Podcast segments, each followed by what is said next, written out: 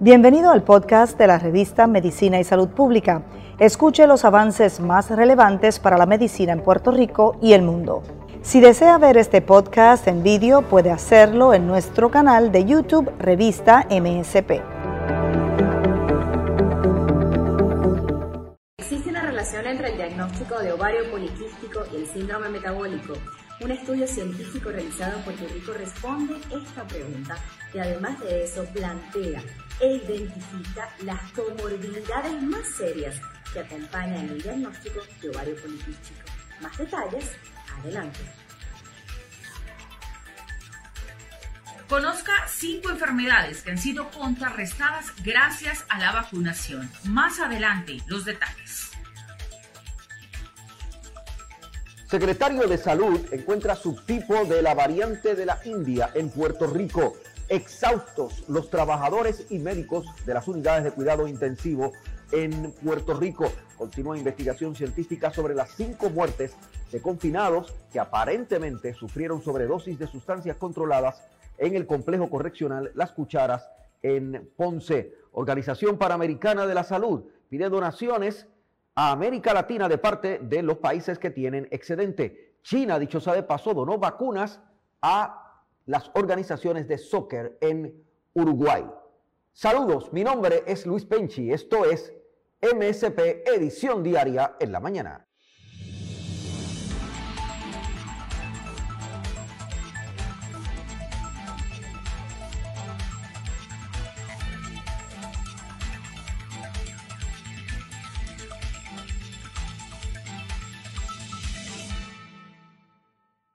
El secretario de Salud, Carlos Mellado, reconoció en las últimas horas que Puerto Rico tiene variantes de Nueva York, la variante británica, la de California y Brasil, y se encontró también un subtipo de la variante de la India en el país. Esto dijo el secretario de Salud, Carlos Mellado. Más personas vacunadas, pues también vamos a poder evitar esto. Así que siempre la exhortación del Departamento de Salud, ante todo, ha sido, desde que comenzamos, la protección individual de cada persona, y obviamente pues, que todas las personas puedan acudir a la vacuna. La vacuna ya, como saben, es accesible a todo el mundo. Dentro de la cantidad de variantes que tenemos, tenemos 241 casos de la variante británica, tenemos de la variante de Nueva York, tenemos 38 casos, hay dos variantes de Nueva York, una de la punto 26 que tenemos 38 casos y la 27 que también es de Nueva York. Eh, también tenemos la variante de California, tenemos 11 casos. Eh, la variante de Brasil, tenemos eh, dos, que la de interés es la P2. tenemos de California también, tenemos dos variantes de California. Tenemos la surafricana y tenemos una subclase de la variante de India. Quiero explicar, ¿verdad? Porque yo sé que a nivel mundial ha sido de, mucho, de mucho interés. La variante que tenemos, la sub, el subserotipo que tenemos de la variante de Puerto Rico no es la que está ahora mismo ocasionando estragos en la India. Eh, no es la misma, o sea, no, no, es tan siquiera ni de interés por parte del CS. Pero siempre, desde que, ¿verdad? Yo empecé como secretario he querido ser transparente y he querido, pues, todo, cada vez que llega una información de algún tipo de variante, responsablemente decírselo al pueblo de Puerto Rico. ¿Qué hay con esto de las variantes? Pues mira, todos los análisis que se han hecho, ¿verdad?, de lo que son este, el, rastreo, de contacto, hemos visto que no han existido dentro, de la gracias a Dios, dentro de todos estos, estos pacientes que han tenido la variante, no ha existido brotes significativos ni, mortal, ni aumento en mortalidad en cuanto a esto. Eh, no obstante, eh, sabemos que las variantes eh, se pegan de una manera mucho más fácil, agresivo, no son más, no, no, tienen un índice de letalidad mayor, pero sí se pegan mucho más rápido. Las vacunas funcionan, en algunas funcionan menos, en otras variantes funcionan más. Y los tratamientos de anticuerpos monoclonal que el, Departamento de Salud está dando los anticuerpos, tratamientos de anticuerpos monoclonal. ¿Cuán exhaustos están los trabajadores, las enfermeras, los enfermeros, los técnicos y los médicos de las unidades de cuidado intensivo? ¿Cuál es el panorama? Allí tenemos este reporte y este análisis para MSP Edición Diaria.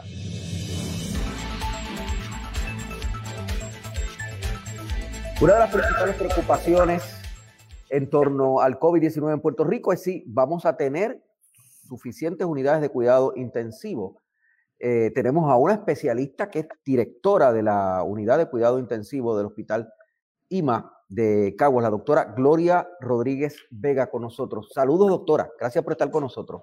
Saludos y buenas tardes a todos que nos están escuchando. Eh, ¿Hay suficiente capacidad en las salas de intensivo en Puerto Rico ahora mismo y vamos a tener suficiente capacidad? ¿Hay suficiente capacidad en Imacaguas?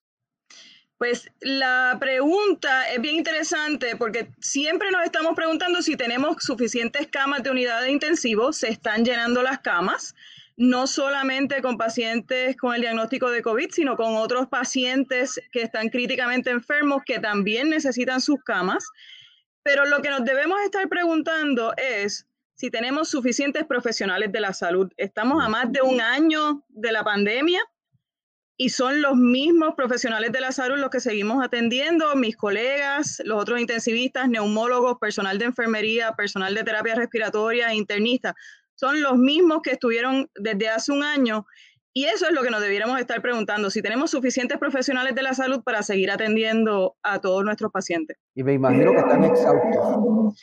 Estamos exhaustos, están exhaustos ya, y no solamente aquí en Puerto Rico, sino ya se está demostrando eh, todo lo que es señas de quemazón, ansiedad, depresión. Ya más de la mitad de los profesionales de la salud están empezando a demostrar señas de, de ansiedad, depresión.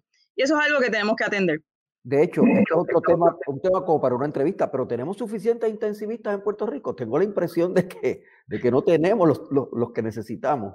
Eh, bueno, lo que pasa es que intensivista es eh, no solamente el médico que atiende pacientes críticamente enfermos, nosotros somos parte de un equipo y hay enfermeras intensivistas, terapistas respiratorios y hay escasez de todos los profesionales que atendemos en las unidades de intensivo. Eh, ¿Qué tipo de pacientes están llegando ahora intensivo? Sé que están llegando, hemos tenido reportes de que están llegando gente más joven, ¿verdad? De los pacientes de COVID están llegando pacientes más jóvenes porque ya eh, la mayoría de nuestra población envejeciente se ha vacunado eh, y entonces ahora estamos teniendo poblaciones más jóvenes. Eh, un curso de enfermedad mucho más rápido y esto lo que estamos tratando es de exhortar a la población que se vacune. Ya ahora es de 16 en adelante, así que exhortamos a la población que se vacune, pero que también mantenga las medidas de distanciamiento físico, el uso de la mascarilla, el lavado de manos, ser juicioso y prudente, recordando, ¿verdad? Que no solamente nos estamos quedando sin camas de intensivo, es que el profesional de la salud se está cansando. Claro jóvenes tan, tan, de tan baja edad como cuánto han tenido ustedes allí en? Tenemos, hemos tenido pacientes de 23, 24 años. Eh, tenemos colegas en el sistema de IMA, en IMA San Pablo Bayamón, también es donde también hay muchos pacientes jóvenes. Eh, también tenemos pacientes pediátricos, así que eso es algo que tenemos que tener mucha conciencia. ¿Estos pacientes más jóvenes tienen el mismo tipo de cuadro que tenían los, los mayores eh, o es diferente? Es el cuadro es eh, básicamente el mismo, el de la pulmonía. Lo que sí se está viendo es que es un cuadro más acelerado. Eh, ya no se está viendo en los factores de riesgo tradicionales que estábamos viendo envejecientes, obesos, con enfermedades comórbidas, sino que estamos viendo pacientes saludables eh, teniendo los síntomas moderados y severos de la enfermedad. Y más, y más temprano, yo hablaba con, con el doctor Morales eh, diciendo que antes era en el día 8, ahora es en el día 5. Por eso una progresión, una progresión clínica más rápida, más acelerada. Y, las variantes. Y entonces eso requiere el, internar en intensivo más rápido también.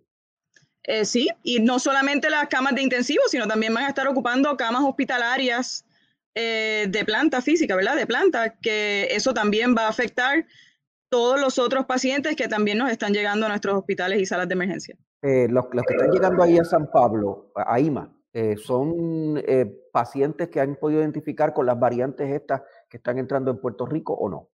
Esa información no la tengo en el momento para poderla compartir. O sea que no, no, no puede contestar realmente. Le pregunto porque es que se supone que algunas de estas variantes son un poco más complicadas, ¿verdad? Y, se, ha dicho que podrían ser hasta resistentes al, al tratamiento monocloral.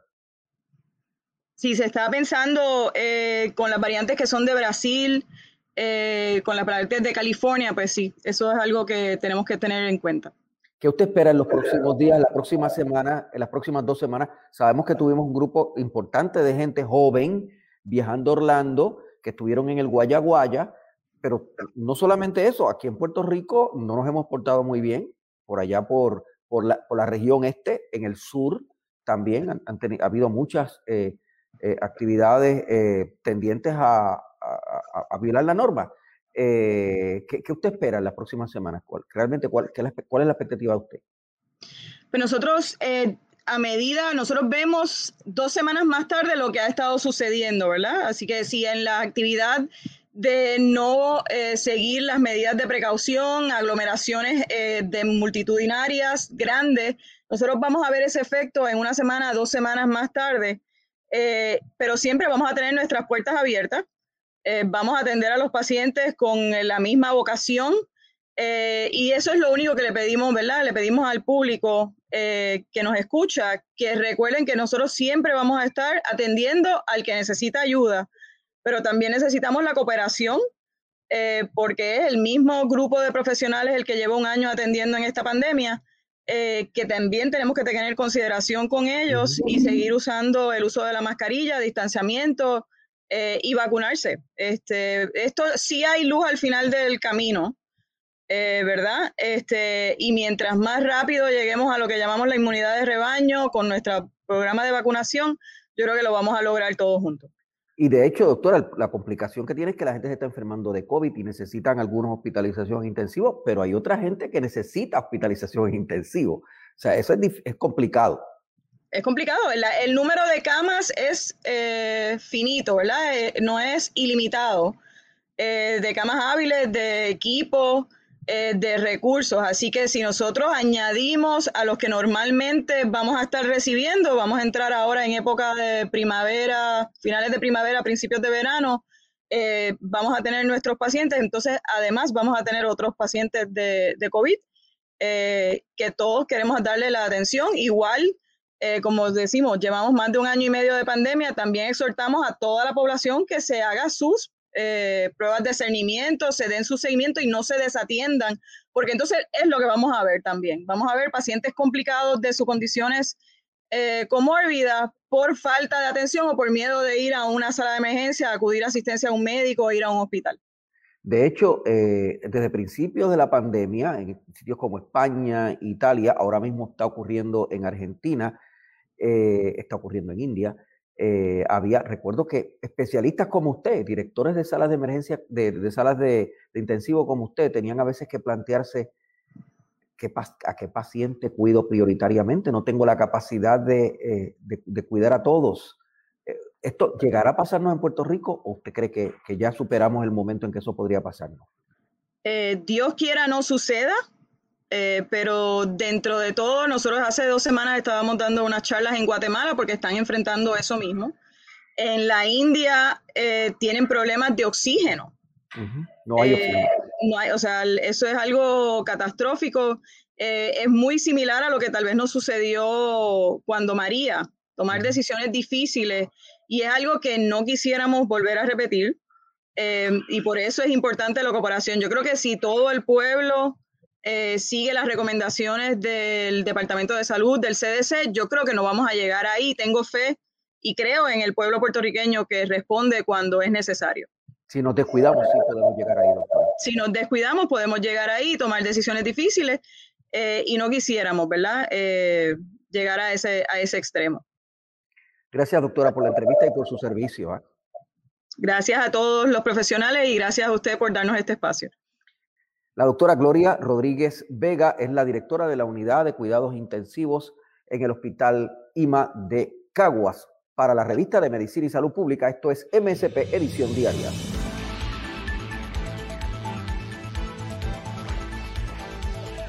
Una intensa investigación científica continúa en torno a la producción de decesos en un complejo correccional importante en Puerto Rico, que aparentemente los mismos han sido provocados por sobredosis de sustancias controladas. El análisis de la información en MSP Edición Diaria ahora.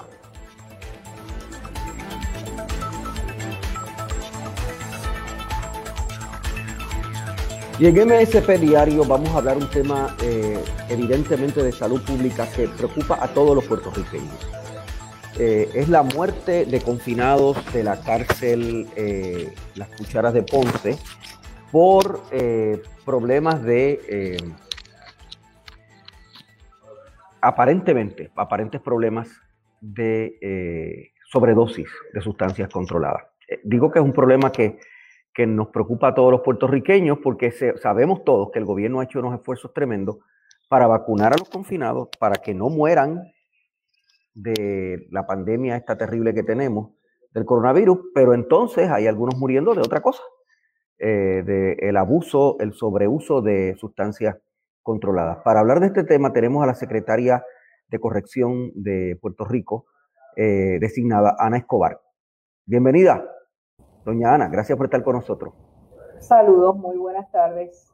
Déjeme primero preguntarle, porque es una duda que tengo en términos numéricos, ¿cuántos exactamente han muerto este año? Sabemos de la última muerte de un confinado de ciento, y que cumplía 134, 137 años de prisión, tenía 33 años, por, eh, este, entiendo que es natural, era natural de las piedras, eh, cumplía esta condena larga por haber asesinado eh, a dos policías y fue encontrado el pasado fin de semana sin vida en su celda, en, el área de, máxima seguridad del complejo correccional Las Cucharas. Y entonces usted ha hablado de cinco confinados.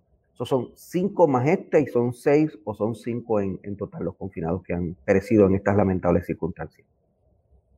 Bueno, eh, lamentablemente bajo estas eh, sospechas de consumo de sustancias controladas tenemos eh, cinco personas que han fallecido en este, hasta este momento en lo que va de este año en la institución Ponce Máxima del Complejo Correccional de Ponce. Y digo sospecha porque todavía estamos esperando el resultado del protocolo de muerte que realiza el Instituto de Ciencias Forense. No hemos recibido esos informes hasta este momento.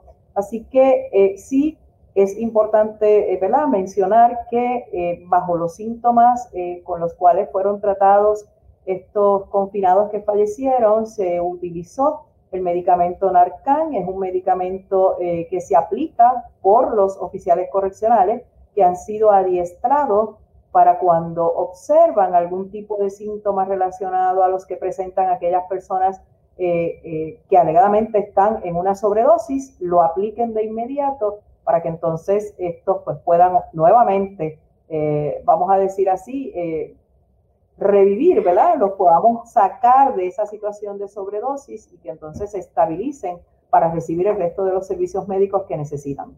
O sea, se usó ese medicamento, pero no se logró revivir a, estos confinados. Lamentablemente en estos casos no. En estos casos, lamentablemente estas personas pues fallecieron.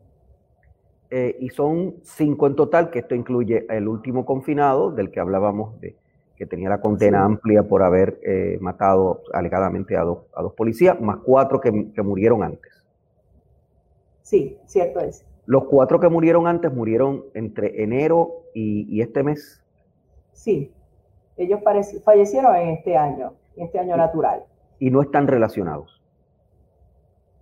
Estamos en un proceso de investigación precisamente sobre las causas de la muerte. Estamos evaluando aspectos como los horarios de los fallecimientos, los días, los turnos en que estaban eh, encontrándose estas personas eh, fallecidas. Estamos verificando si estas personas salieron a recibir servicios médicos a otras instituciones, si estas personas estaban en esa institución eh, desde hace un tiempo atrás, si fueron trasladados recientemente a esas instituciones, si habían algún tipo de amenazas en contra de ellos. Estamos verificando todos los ángulos y cualquier información que nos puedan proveer eh, a través de eh, la oficina de inteligencia que estamos trabajando y atendiendo estos asuntos, pues nos va a dar o nos va a arrojar información adicional para atender cualquier otra situación adicional que tengamos que manejar con relación a lo que puede ser la entrada de contrabando a las instituciones correccionales, que lamentablemente pues ha resultado en el fallecimiento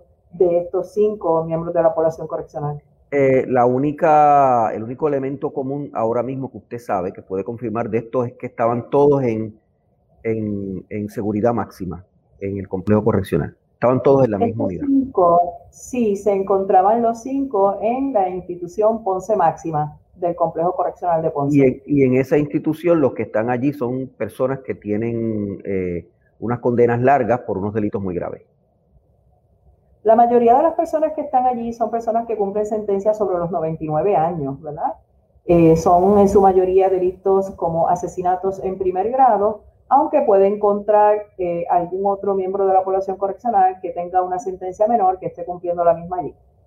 Usted dice que eh, están investigando si hay amenaza, o sea que no está descartado que estas personas, alguien haya querido matarles y entonces hayan provocado esta, este insumo de sustancias controladas en, en, demasía. O sea, no, no han descartado eso. Bueno, nosotros no podemos descartar ningún ángulo, ¿verdad? Si esto eh, es algún acto voluntario de la persona de consumir cualquier tipo de eh, sustancias controladas o si es alguna situación que se trata de que alguien eh, pudo haberle entregado alguna sustancia adulterada o un nivel de pureza tal que causara el fallecimiento a sabiendas de que eso iba a ocurrir. O sea, todos los ángulos se tienen que investigar y la Policía de Puerto Rico se está haciendo cargo eh, de ese proceso de investigación y en adición nosotros tenemos la unidad de inteligencia atendiendo estos asuntos y tenemos también agencias eh, federales de ley y orden que nos están ayudando y colaborando, así como el negociado de investigaciones especiales. Eh, se ha dicho que hay unas sustancias que usan los confinados, que es una, es una mezcla peligrosa de sustancias controladas se encontró esa mezcla eh, en la sangre del último confinado y de los otros que murieron? Como no tengo todavía el protocolo de muerte, pues no puedo señalar cuál tipo de sustancia en específico fue la que ellos consumieron o se encontró en la sangre de estos eh, confinados fallecidos, pero sí puedo decirles, ¿verdad? Eh, como parte de lo que he aprendido de la Policía de Puerto Rico y también de comentarios que me han hecho eh, algunos ex confinados eh, con los cuales he tenido conversación también me dicen, mire, eh, secretaria, una cabecita de alfiler de fentanilo puro mata a cualquiera. En procesos donde hemos atendido también la intervención de ocupación de sustancias, incluso la Policía de Puerto Rico nos ha advertido de lo peligroso que es eh, realizar algún tipo de registro sin guantes, ¿verdad? Y sin la protección necesaria. Así que siempre le hemos dicho a nuestros compañeros de trabajo, tienen que utilizar todos los equipos que se proveen para hacer los procesos de registro, porque el mero contacto con cualquier tipo de sustancias controladas de esta naturaleza puede causar la muerte. Bueno, si estos confinados ingirieron voluntariamente la droga, eh, son adictos o usuarios de droga. Uno supone que el Estado no permite que haya gente consumiendo droga en las cárceles. Y supone que si estas personas ingresaron como adictos a drogas, el Estado debe proveer algún tipo de tratamiento para sacar a estas personas del, del vicio, ¿verdad? Es, parte de un proceso salubrista, parte del proceso de, de salud. ¿Usted sabe si alguno de los que murió, estos cinco, eran usuarios o adictos a drogas? No, no tengo esa información al presente si ellos eran o fueron en algún momento dado adictos a sustancias controladas, pero sí lo que le puedo decir es que una gran mayoría de las personas que ingresan al sistema correccional en su momento de ingreso requieren entrar a un proceso de desintoxicación, ¿verdad? Para eh, recibir tratamiento médico y sacarlos de ese proceso de eh, adicción en el que se encuentran al momento de su ingreso y posteriormente continúan recibiendo eh, tratamiento a través de los servicios que ofrece Physician Correctional para este tipo de población, debido a que eh, ya más del 50% de los que ingresan, ingresan con problemas de adicción a drogas. Así que... Eh, y, y, están recibiendo tratamiento, se supone que estén recibiendo tratamiento. Y la gran mayoría de ellos en algún momento dado han recibido o han terminado ya el tratamiento por ejemplo, yo puedo informarle que en un momento dado, para finales del año 2020, cerca de 5.000 eh, confinados habían participado ya en el proceso de eh, terapias eh, contra la adicción y contra el alcoholismo. 5.000. ¿5.000 de, de cuántos? ¿De 6.000 o 7.000 que son? No, recuerde que hay un proceso de ingreso y egreso constantemente y la totalidad de los que han participado durante ese año natural ya iban por los 5.000 que habían participado. Yo tengo una población de 7.110 en este momento. ¿Y la mitad de esos han sido o son adictos? La, la gran mayoría de ellos han consumido o usado o presentan un problema de adicción a sustancias controladas. Que es un problema de salud que es un problema de salud que nosotros estamos atendiendo una vez la persona ingresa al sistema correccional, pero que ya en la comunidad consumían sustancias controladas. Estas personas no son tratadas por el, Departamento de Servicios contra la Adicción, son tratadas por la compañía privada que usted mencionó hace un rato. Son tratadas por la compañía privada. AMSCA ofrece servicios eh, de eh, metadona, o sea, tienen un programa, ¿verdad?, para tratar adictos a través de lo que es la metadona. Y también hay otro programa en Aguadilla que se llama La Posada, que es también eh, una comunidad terapéutica para ayudar a toda esta población correccional para que sobrepasen, ¿verdad? Todo este proceso y puedan salir de lo que es el problema de adicción a sustancias controladas.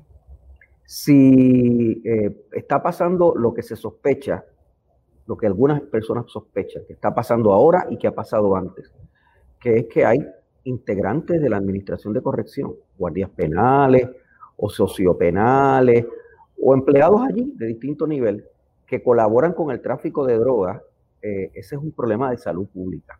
O sea, si están metiendo la droga en la cárcel, no como usted dijo, llegando solo por, por drones, ¿verdad? Sino llegando a, a través de otras vías, hay un problema serio de salud pública, porque entonces estos los confinados, la mayoría de los cuales han sido adictos usuarios de drogas no se van a rehabilitar, secretario. Bueno, aquí hay varias realidades, eh, hay varias cosas ocurriendo. Lamentablemente, sí tengo que decir que nosotros sospechamos que hay uno que otro empleado que eh, está siendo manipulado por la población correccional para que eh, se convierta en aquella persona que entre sustancias controladas a las instituciones correccionales. Y eso lo estamos manejando con las agencias de ley y orden, los procesos de investigación que estamos llevando a cabo, que en algún momento dado, lamentablemente, eh, va a haber algún tipo de arresto, ¿verdad?, contra estos compañeros que eh, deshonran lo que es el cuerpo de oficiales de custodia. Eh, por otro lado, tenemos la situación de que hay confinados que van a recibir servicios médicos fuera de, de, lo que son las instituciones correccionales, quizás a la comunidad, y que lamentablemente también se prestan para el contrabando e introducción de sustancias controladas a las instituciones correccionales. O sea, esto no es solamente un asunto eh, de decir que hay empleados entrando sustancias controladas, sino que también hay diferentes vías, hay diferentes métodos que ellos utilizan y que descubren eh, para que esa droga entre. Por ejemplo, le doy un ejemplo sencillo. El Suson, usted eh, en las páginas de escribir una carta que usted envíe puede pegar esas laminillas a las comunicaciones, a los papeles, y esas laminillas, si no son detectadas en el papel, entra como cualquier correspondencia normal a una institución correccional. Así que nosotros tenemos que estar bien alertas y bien pendientes de que la correspondencia, eh, que es parte de los trabajos que nosotros hacemos, se revisen, se verifiquen. Si vemos alguna alteración, evitemos que esto entre a las instituciones correccionales. Y en cuanto al fentanilo, es tan diminuto lo que se necesita eh, para causar daño que en cualquier lugar usted puede pasar lo que es el fentanilo. Nosotros tenemos eh, situaciones en donde hemos encontrado que las cantidades son bien diminutas. Y en ocasiones, lamentablemente, hemos encontrado también que hay confinados que a través de sus cavidades anales y vaginales, pues ellos guardan eh, lo que son las sustancias controladas y cualquier otro tipo de contrabando, al punto de exponerse a perder la vida por el hecho de estar ¿verdad? En, esta práctica ilícita de esconder lo que son algunas eh, contrabandos y, drogas, que eso incluye los teléfonos celulares. Nosotros hemos tenido la necesidad eh, de llevar confinados que se les ha atravesado los teléfonos celulares en sus intestinos al punto de que han tenido que ser sometidos a cirugías eh, para que eh, protegerle y salvarle su vida, ¿verdad? Así que se trata de que el ser humano, el confinado, tiene que entender el daño que le causa el estar consumiendo las sustancias controladas, no importa cuál tipo de sustancias controladas sea, y que tiene que él eh, propender y propiciar él mismo su proceso de rehabilitación e internalizar que él no está en la institución correccional para el consumo de sustancias controladas, que él está ahí para lograr internalizar lo que es el tratamiento que se le ofrece para todas sus necesidades, no importa cuál sea su necesidad, y salga entonces a la comunidad como un ente productivo y que sea autosuficientemente eh, eh, productivo para poder mantenerse en comunidad. O sea, se trata también de crear conciencia en ellos, de que ellos no pueden ser partícipes de estar consumiendo sustancias controladas aún cuando las mismas en algún momento dado de cualquier forma puedan llegar a la institución. Secretaria, usted dijo hay uno que otro, o sea que hay varios eh, sospechosos, empleados de corrección de estar traficando droga allí. Hay varios. Tenemos varios sospechosos, varios sospechosos en este momento. Es cierto. En la cárcel, en, el complejo, en el complejo Las Cucharas o, en otras cárceles o en todas las cárceles. No en todas las instituciones correccionales, pero eh, de donde hemos recibido este tipo de información, la estamos trabajando. No, ¿verdad? No quisiera eh, dar detalles adicionales para no dañar el proceso investigativo, investigativo que estamos llevando a cabo, eh, porque el interés nuestro es que no entre la sustancia controlada bajo ningún concepto en las instituciones correccionales, ¿verdad? Pero si lamentablemente nosotros tenemos algún compañero que se presta para estar en este proceso de contrabando con la población correccional, pues definitivamente no puede ser un compañero nuestro de trabajo, tiene que salir del escenario correccional, eh, siendo destituido o siendo arrestado y procesado criminalmente por los actos que está cometiendo. O sea, nosotros no vamos a continuar perpetuando un problema eh, eh, como este dentro de las instituciones correccionales y queremos sanear y devolverle al cuerpo de oficiales de custodia la integridad, ¿verdad? E, y, el compromiso que tiene que tener cada uno de ellos en eh, manejar estas situaciones de la manera correcta y no participar en este tipo de actividades ilícitas. Y hablo de dos o tres porque esto tampoco, o sea, nosotros tenemos eh, cerca de 5.000 oficiales correccionales y de 5.000 oficiales correccionales yo le puedo mencionar que pueden ser unos 5, como mucho 10, pero siendo 5 o 10, no debe de ser ninguno. Sí. Secretaria, ¿cuál es el nivel de, problemas de salud mental en, las cárceles del país? ¿Usted tiene alguna cifra, alguna estadística que revele ese, ese dato? Pues mire, en cuanto a casos que nosotros estamos atendiendo en salud mental, eh, nosotros tenemos el Centro Médico Correccional con un espacio para atender estos confinados que presentan eh, una necesidad de atención 24 horas, 7 días a la semana. Allí tenemos alrededor de unos 20 confinados que reciben este tratamiento diario. Es un piso completo con una batería eh, de, multidisciplinaria para atender, médicos, ¿verdad? Enfermeras y trabajadores sociales, etcétera, para atender esta población. Aquellos pacientes de salud mental que eh, pueden estar en control con eh, el ingerir los medicamentos y asignar los medicamentos correspondientes, esos están en el resto de las instituciones correccionales porque no presentan ningún riesgo ni para ellos ni para el resto de la población. Eso es lo que le pregunta, le pregunto, ¿cuántos en el resto de la población? Me dice que hay 20 ahí en ese centro especializado. cerca de unos 20. Pero en el resto de la población, ¿cuántos confinados tendrán problemas de salud mental? Bueno, en este momento no podría decirle la cantidad exacta de cuántos están bajo tratamientos de salud mental en control, ¿verdad? Que están en el resto de las instituciones correccionales. Pero sí eh, tengo que dejarles saber también que nosotros, eh, lamentablemente, la población que ingresa con problemas eh, de adicción a drogas en muchas ocasiones también presentan problemas de salud mental.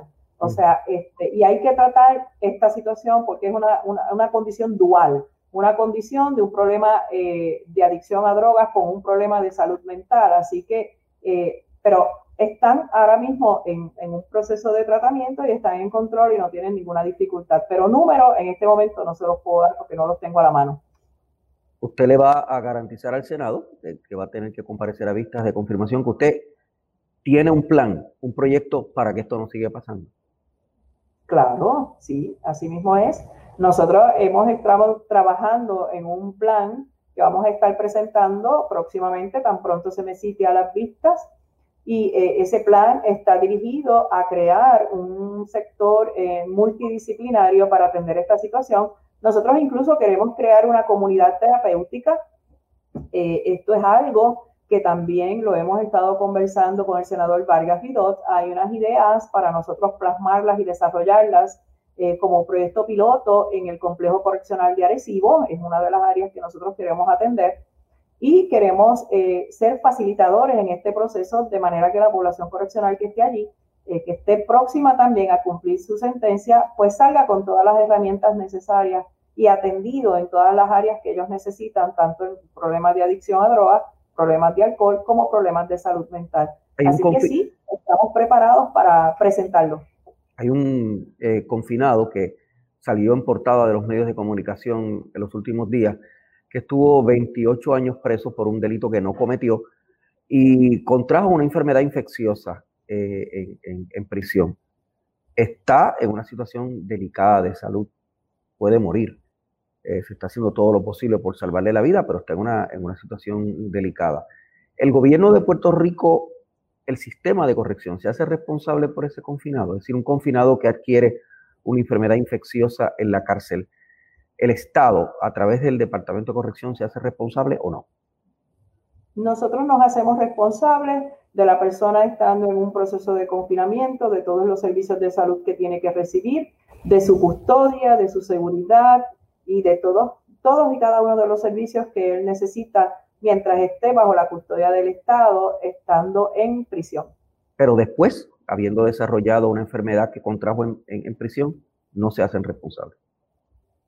Nosotros atendemos mientras se encuentre en eh, prisión o se encuentre cumpliendo libertad de apruebo bajo palabras, pero luego de eso, pues entonces ya eh, buscaríamos o canalizaríamos cualquier otra alternativa que él necesite, que le podemos eh, encaminar para su proceso de servicios de salud. Gracias, secretaria. Gracias por estar con nosotros. A su orden siempre. La secretaria de Corrección de Puerto Rico, secretaria designada Ana Escobar, aquí en MSP diario. Cubrimos la ciencia y cubrimos eh, la medicina y la salud pública porque son noticias.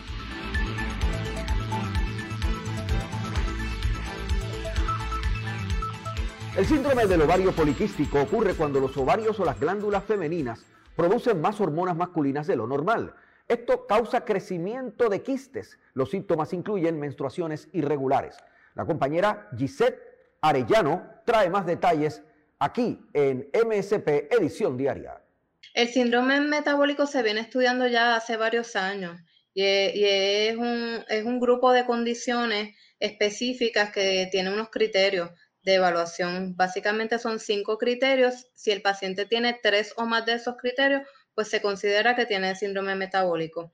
Los criterios básicamente son, mira, si tiene presión arterial sanguínea elevada, este, alta presión, que es una presión sanguínea de 130-85 o está en tratamiento para ello, si tiene problemas con el azúcar, si tiene unas azúcares en ayuna mayor de 100, mayor o igual de 100 o está en tratamiento ya sea para prediabetes o diabetes, este, que tenga problemas de los lípidos, que tengan el colesterol, lo que le llamamos el colesterol bueno, que es el HDL, que esté bajito, y eso se define en hombres menos de 40, en mujeres menos de 50 o que estén en tratamiento para ello, que tenga niveles de triglicéridos elevados, mayor de 150 o que esté en tratamiento para ello y que tenga obesidad abdominal. Y esto la definimos como una circunferencia de cintura en hombres mayor de 40 pulgadas y en mujeres mayor de 35 pulgadas.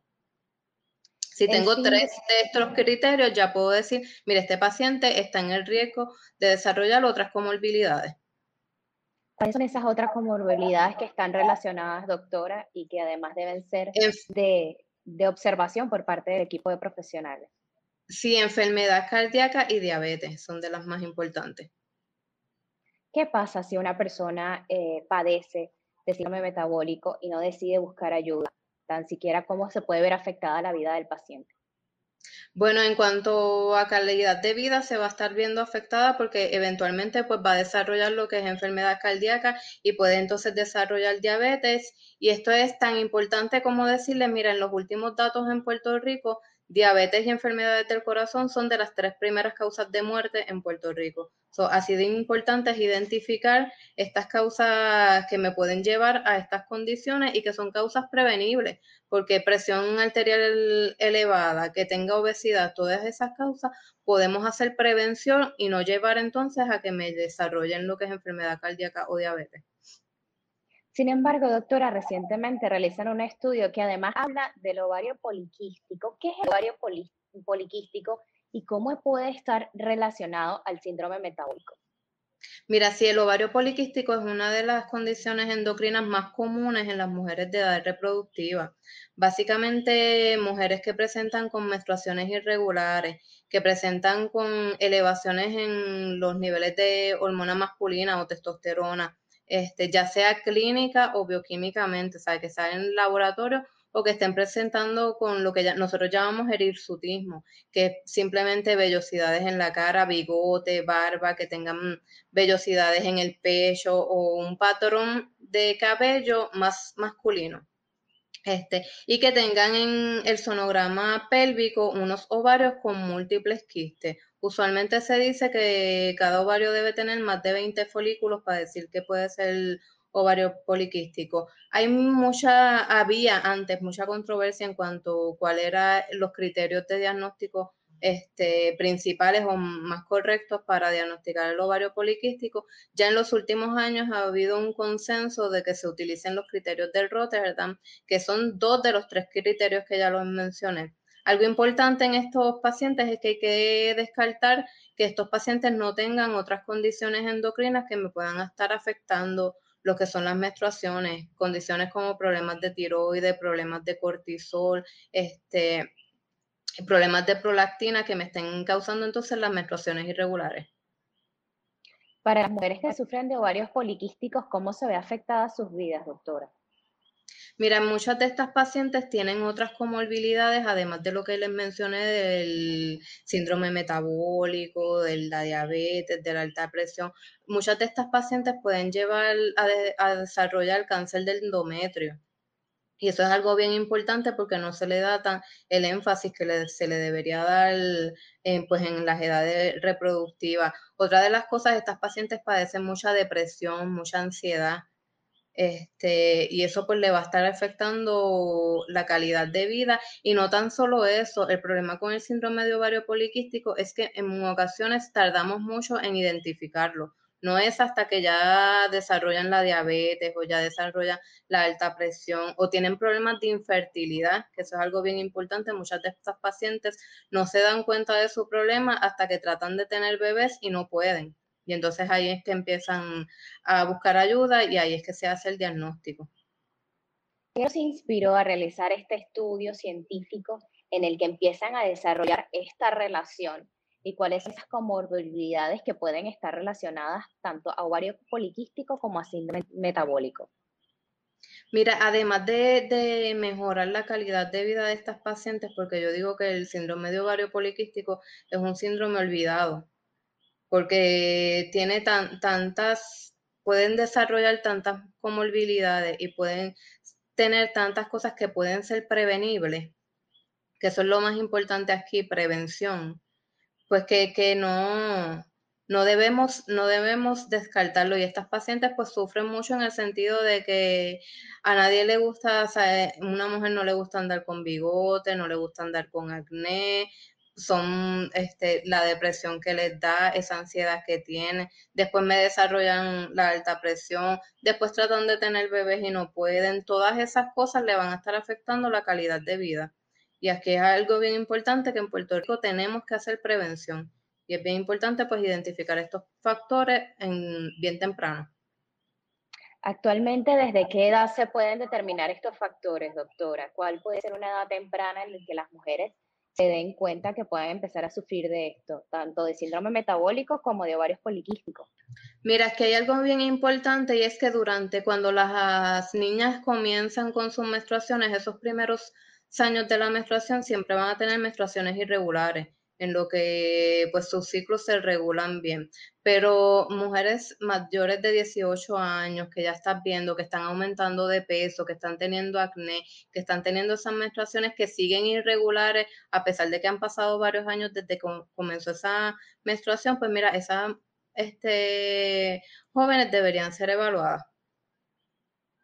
¿Cuántas de las mujeres que sufren de ovario poliquístico podrían también al mismo tiempo pasar por síndrome metabólico, doctora?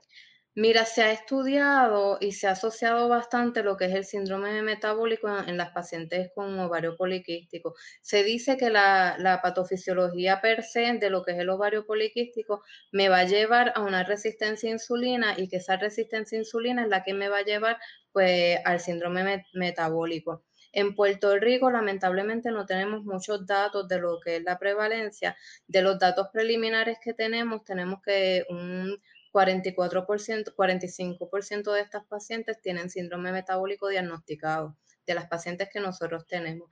Pero si hacemos como que si extrapolamos a nuestra población, nuestra población tiene factores de riesgo importantes o sea, una tasa de diabetes sumamente elevada, una tasa de enfermedad cardíaca sumamente elevada. So, podemos pensar que sí vamos a tener una prevalencia más elevada. Doctora, de cara a lo que podría ser eh, además este aporte que realizan como los especialistas en materia, le pregunto, ¿cuáles han sido casos desde temprana edad, desde qué edad eh, una persona puede presentar esta, esta condición en Puerto Rico? ¿Cuál ha sido quizás ese caso que les ha sorprendido y que se ha relacionado al tema? Bueno, realmente yo soy endocrinóloga de adultos, o ya yo los estoy viendo cuando están adultos, pero desde de adolescentes, una vez pasan dos o tres años después de su primera menstruación, se pueden ver estos casos. Este, pero nosotros hemos tenido pacientes 18, 19 años que ya tienen, que ya tienen el síndrome. Entonces, el problema es que o tienen problemas de infertilidad o cuando quedan embarazadas, entonces tienen otras comorbilidades, me desarrollan diabetes estacional, tienen más riesgo de perder a su bebé y todas estas cosas. Además de la hipertensión, de la diabetes, ¿puede puntualizarnos cuáles son esas otras comorbilidades que pueden estar relacionadas al síndrome metabólico? Mire, el síndrome metabólico, ah, la obesidad me puede llevar a cáncer.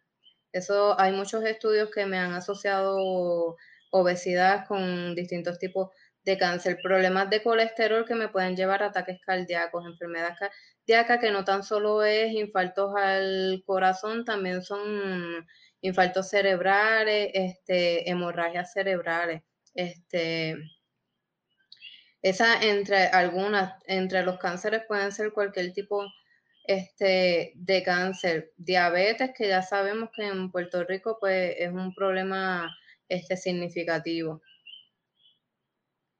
Doctora, quiero preguntarle además, de cara a lo que pueden ser esos posibles cambios que pueden hacer las personas desde hoy, para evitar poder desarrollar el síndrome metabólico, ¿qué cambios pueden hacer a su día a día? ¿En qué momento pueden decir, wow, realmente sobrepeso quizás no son las libritas de más de la cuarentena, sino que realmente puedan arrojar un caso de obesidad, ¿ante qué indicativos, qué cambios se pueden ver? Lo más importante va a ser la dieta y lo que es el ejercicio. En cuanto a ejercicio, se recomienda que sea un ejercicio de intensidad moderada y que sea por lo menos 150 minutos a la semana. Este, que solo pueden ser, mira, caminar 30 minutos, pero caminar, eh, que su corazón se agite, que, que lo sientan. Este, y en cuanto a la dieta, la dieta es un problema en Puerto Rico. Nosotros tenemos una dieta extremadamente alta en carbohidratos, nosotros comemos arroz casi todas las semanas. Este, modificar las porciones, porque no, no, nosotros comemos arroz, ¿sabes? somos puertorriqueños, pero es cuestión de porciones, no, no es lo mismo llenar la mitad del plato de arroz que llenar una cuarta parte de arroz solamente. Este, y buscar ayuda. Mira, muchas, muchos pacientes realmente no es que no quieran hacer los cambios a su estilo de vida, es que no conocen qué cambios son los que tienen que hacer, buscar la ayuda del nutricionista, buscar este, la ayuda, pues, obviamente de nosotros los endocrinólogos, de sus médicos primarios. Lo más importante es eso, identificar, mira, tengo un problema, tengo obesidad, puedo desarrollar estas complicaciones, voy a tomar acción ahora. Puede ser determinante y quizás algo influyente el estigma que hay en torno a este tema, doctora. Hablar que se sufre de ovarios poliquísticos o de síndrome metabólico. Claro, claro, el estigma siempre va a ser algo importante porque el estigma me va a llevar a que esas pacientes si se sienten deprimidas, si se sienten ansiosas, si se sienten con baja autoestima, no van a hablar del tema y lo van a ignorar. Entonces, cuando surgen las complicaciones es cuando ya no, no hay remedio.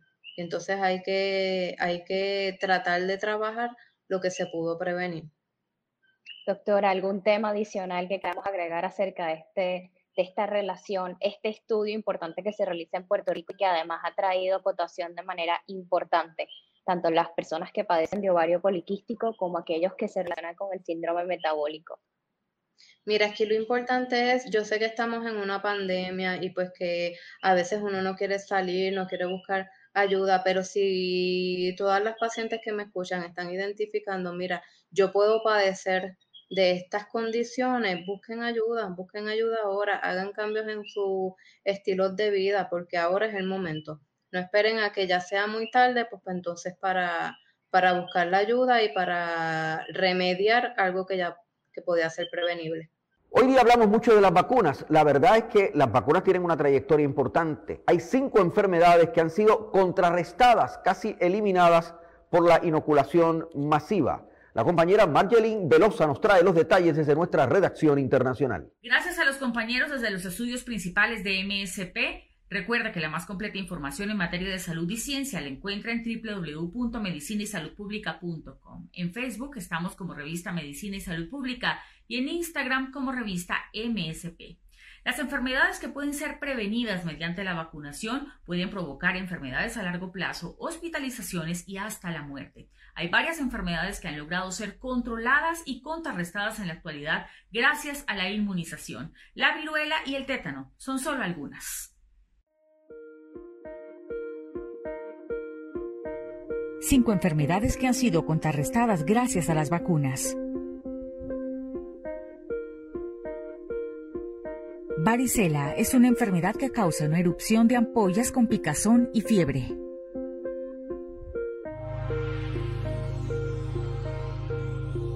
Hepatitis A, una enfermedad hepática contagiosa y se transmite a través del contacto entre personas por alimentos y agua contaminados. Polio, enfermedad infecciosa incapacitante y mortal causada por el poliovirus, puede causar parálisis ya que el virus invade el cerebro y la médula espinal.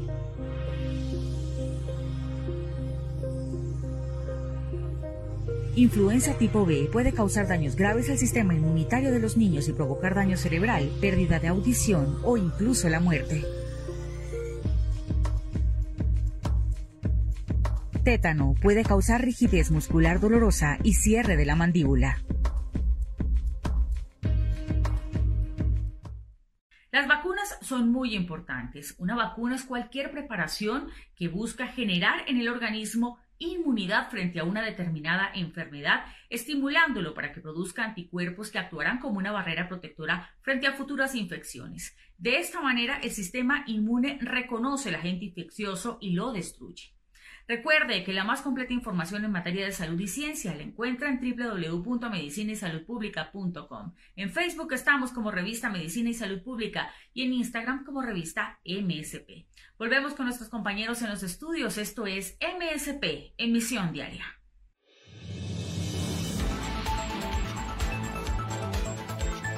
China donó vacunas a Uruguay para que puedan ser utilizadas en eventos de soccer. Aquí están los detalles con la agencia de prensa de Francia para Medicina y Salud Pública.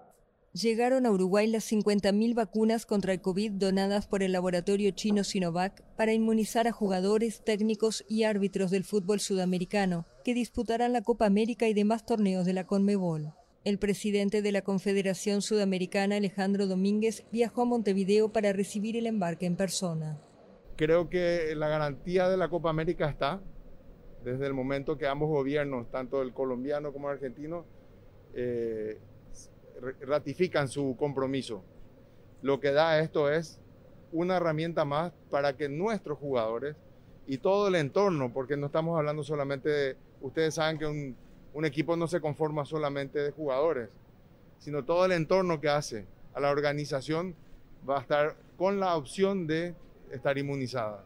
Domínguez destacó que Sinovac produjo un lote de vacunas específicas y especialmente para el fútbol sudamericano, que brinda una herramienta más al protocolo sanitario que ya despliega la Confederación.